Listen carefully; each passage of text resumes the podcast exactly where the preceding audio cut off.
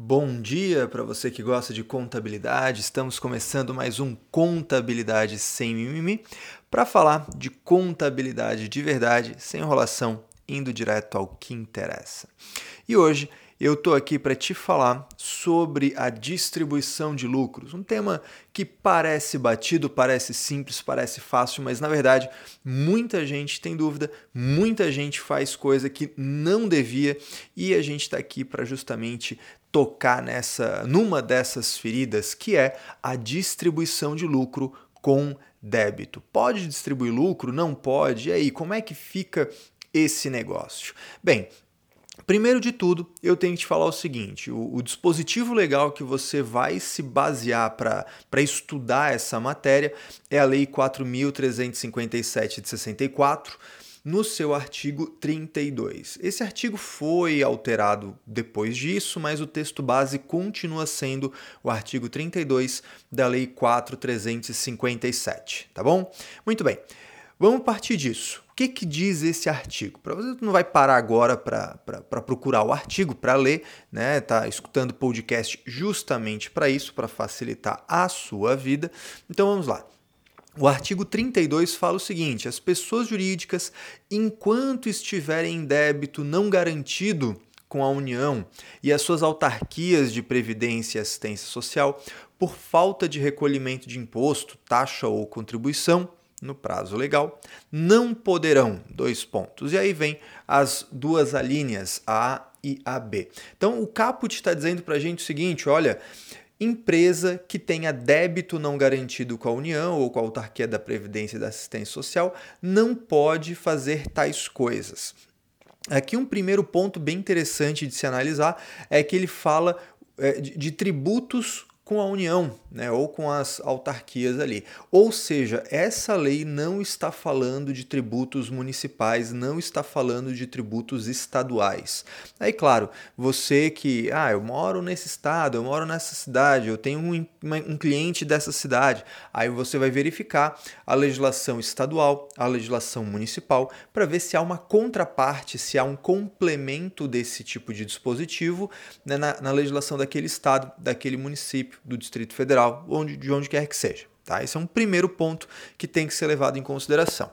O segundo ponto, que é, é fundamental nessa análise, é o seguinte: você deve observar né, o, a linha A fala o seguinte: distribuir quaisquer bonificações a seus acionistas, e a linha B dar ou atribuir participação de lucros a seus sócios ou cotistas, bem como a seus diretores e demais membros de, de órgãos dirigentes, fiscais ou consultivos. Na linha A, fala de bonificações. E na linha B, fala de participação de lucros a um monte de gente e, né, e, e assim vai. Então, o nosso olhar vai direto na linha B, quando a gente está falando de distribuição de lucro, nosso olhar vai direto na linha B, porque fala lá de participação de lucros a seus sócios ou cotistas, enfim. Então, olha, se ali está dizendo na linha B né, que não poderão dar ou atribuir participação de lucros a seus sócios ou cotistas, a gente já depreende daí o seguinte: olha, uma empresa com débito não pode distribuir lucro. Né? E assim sempre foi a, a, a visão da coisa.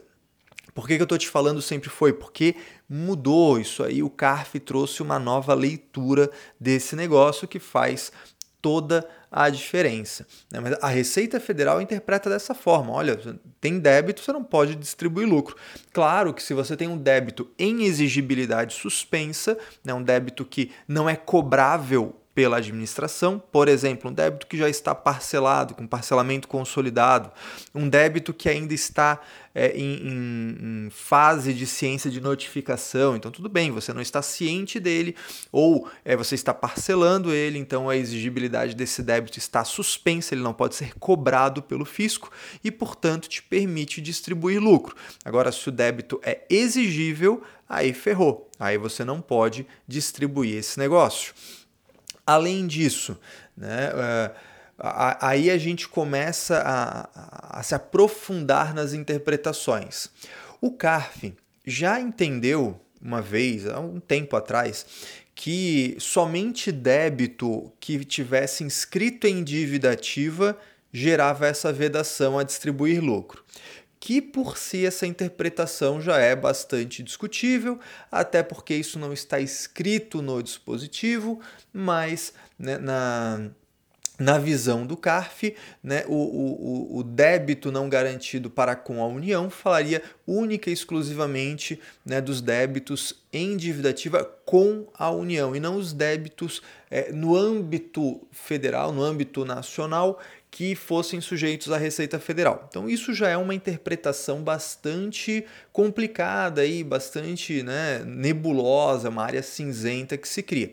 Mas o CARF foi mais longe. O CARF interpretou recentemente isso a gente está falando aí de início de 2019, ele entendeu o seguinte, é que a linha A fala de lucro e a linha B fala de PLR. Por quê? Porque o que acontece? Na redação original da linha A, falava o seguinte: distribuir dividendos e quaisquer bonificações a seus acionistas. E na B falava de atribuir participação de lucro a seus sócios ou cotistas né? e, ah, bem como a diretores, membros de órgãos dirigentes, fiscais ou consultivos. Bem, o CARF parte da seguinte interpretação: olha, a linha A falava de dividendo que é a, um outro nome chique para lucro. Né? Você pega lá na, pela, pelas companhias, as companhias distribuem seus dividendos. Então, falando de que sociedade limitada, Ireli, etc., a gente está falando de lucro. Né? A mesma, não é a mesma coisa, mas é como se fosse. Né? Para a gente é, sair do tecnicismo, é, é a mesma coisa. Então, quando a gente observa isso, e o CARF atenta para esse fato, olha, a linha A falava de dividendos e bonificações aos acionistas, né? e a linha B falava de participação de lucros para aquela galera toda. Então o CARF interpreta que a linha que falava de lucros, no sentido de, de sócio receber lucro do resultado do exercício, é a linha A. E a linha B fala de PLR, participação nos lucros ou resultados, aquilo que é um rendimento tributado exclusivamente na fonte, aquilo que funcionário também recebe, aquilo que empregado também recebe, se a empresa, claro, tem essa política interna. Então, com essa interpretação, o CARF chega à seguinte conclusão: ora, se a linha A é que fala de lucro, mas o presidente em exercício da época vetou aquele trechinho, que na época podia vetar um pedaço da redação, hoje em dia não pode. Ou você veta o, o dispositivo inteiro, né, o artigo inteiro, o parágrafo inteiro, ou você não veta nada. Antes podia vetar um, no meio da frase uma palavra. E aí, o distribuir a, a, os dividendos e quaisquer bonificações vetaram o dividendo, deixando de distribuir quaisquer bonificações ficou vetado, ficou, ficou proibido. O que, que o CARF entendeu? Olha, entendemos então, entendemos então que a intenção do presidente em exercício era permitir em qualquer situação a distribuição de lucro. Por isso que ele vetou única e exclusivamente a palavra dividendos. É uma loucura, né? Se for parar para pensar, é super nebulosa essa área, é uma área cinzenta, é uma coisa que é muito discutível, né? Não é preto no branco ali, olha, é sim, é não e pronto.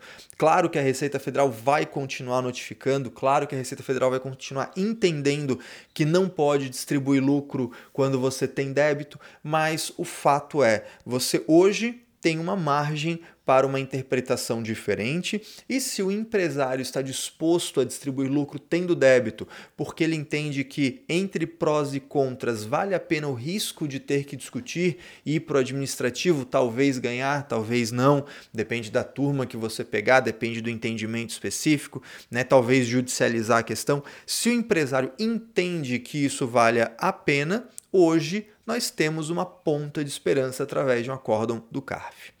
Gostou disso? Foi útil para você? Então, seguinte, se você quer saber, ah, que acórdão é esse, Caio?